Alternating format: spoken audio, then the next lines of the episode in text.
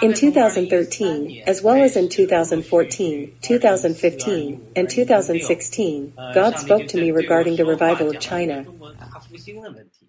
I interviewed Kiki, who was very passionate about evangelizing China. I had a totally different perspective about evangelizing China. Although I came from China, I had no vision for China. Why? Because I didn't come to faith until I came to the U.S. I lived my entire Christian life in the U.S.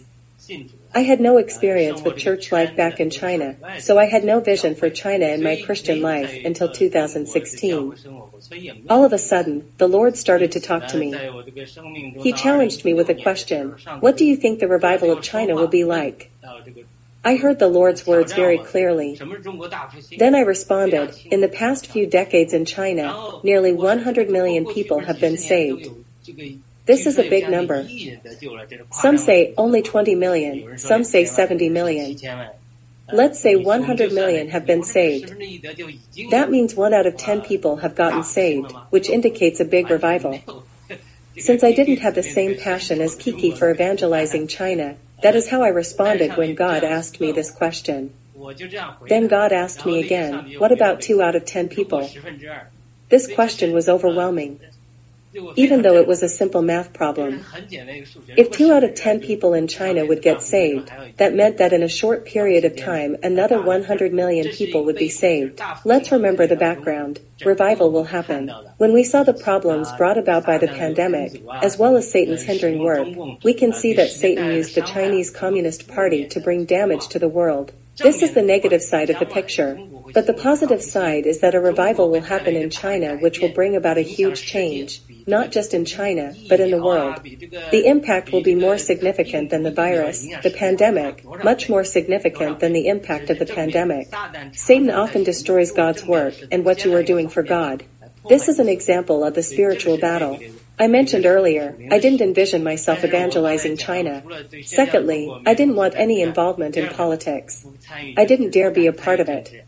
I didn't care about social justice. I just wanted to live in my ivory tower, just serve in the local church. However, God began to challenge me again. Uh, what uh, happened was that my wife joined the whistleblowers movement. I didn't quite understand the information she received there.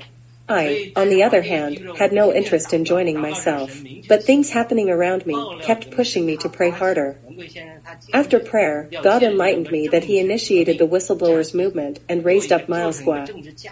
Through a political reformation, a political framework would be created, as well as a new media platform.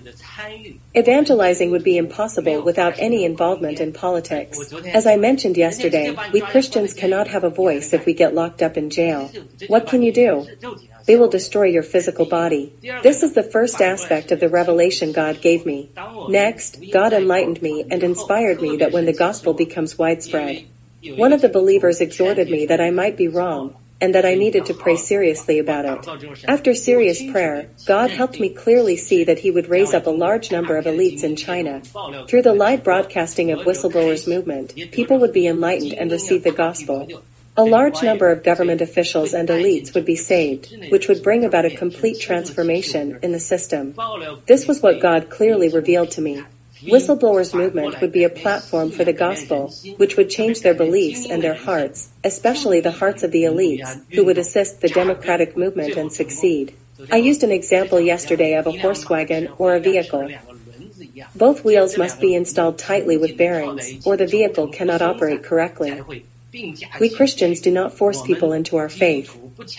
And in the new federal state of China, we will have freedom of religion, freedom of belief. But we Christians have our mission that our faith, along with other beliefs, will assist in the religious development of the new federal state of China to change people's hearts for good. On the other hand, developing our religion without the leadership of Miles Guo or the whistleblowers movement or the transformation of the political structure to ensure our freedom of religion and voting rights for everybody, without GETTR's help to make our voices heard, we would have never had the opportunity to begin. However, if we only have a political structure without faith, no hearts will be transformed. The whole democratic movement will encounter difficulties. So we are working on these two things at the same time, and they support one another. In addition, God has always been revealing His vision to me. When China's political structure changes and the new democratic country is established, God will bring a revival to China that will spread to Japan and North Korea and the political structure of Japan and North Korea will also be completely transformed. Their religious structure will become massively different. And the impact will keep going west into the Middle East.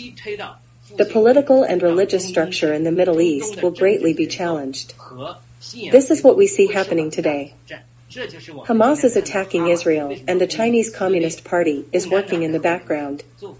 God will make China into an evangelizing country that will send a great amount of missionaries into the Middle East and Israel. The great revival will bless Israel and the world. But before that, Satan had to stir things up. The tool he used was the pandemic. He used China to bring damage to the world, which was the opposite of God's plan. Yesterday, I was talking to Brother Winnie, who greatly encouraged me to speak up and tell people about God's revelation to me about the new federal state of China. Our mission is to bring transformation to the world. This major transformation will take place 500 years after the Reformation brought about by Martin Luther. During these 500 years, Miles Guo talked about signing a peace contract with the West for 1,000 years. He wasn't joking about it. God moved him. Once we establish the new federal state of China, our faith will work alongside it, helping to ensure political freedom, which means one man, one vote. With this democratic structure, and with the faith of the Chinese people as the accelerating power, as Brother Winnie often says. When we combine the diligence and intelligence of the Chinese people, we will greatly impact the world. Okay, I have finished the task that Brother Winnie has given to me.